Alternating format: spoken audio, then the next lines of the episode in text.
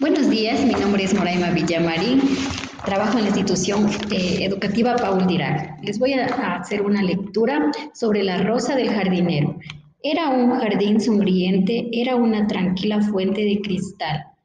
Era a su borde asomaba una rosa inmaculada de un rosal.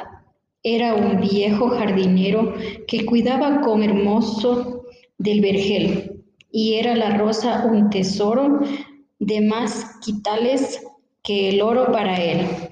A la orilla de la fuente un caballero pasó y la rosa dulcemente de su talio separó. Y al notar el jardinero que faltaba en el rosal, cantaba así, plañidero, receloso de su mal.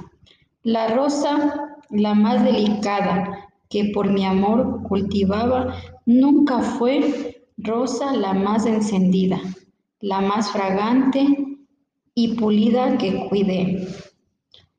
Blanca estrella que del cielo curioso de ser el suelo resbaló, a la que una mariposa de marcharla temerosa no llegó.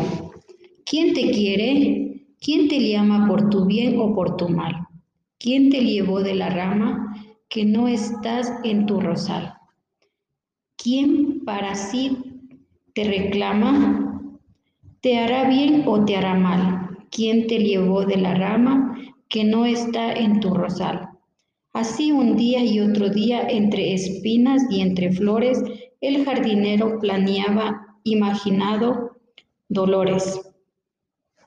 Desde aquel en que a la fuente un caballero llegó y la rosa dulcemente de su talio separó. Gracias.